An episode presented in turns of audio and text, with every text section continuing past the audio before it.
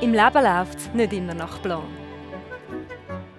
Soloflötistin der Berner Symphoniker. Für Johanna Schwarzel wird ein Traum wahr. Doch dann legt Corona den Konzertbetrieb lahm. Erst wirft eine Krebsdiagnose Ernst Knupp aus der Bahn. Dann verändert eine Reise nach Brasilien sein Leben auf ungeahnte Weise erneut. Ein Strich durch die Rechnung im Fenster zum Sonntag.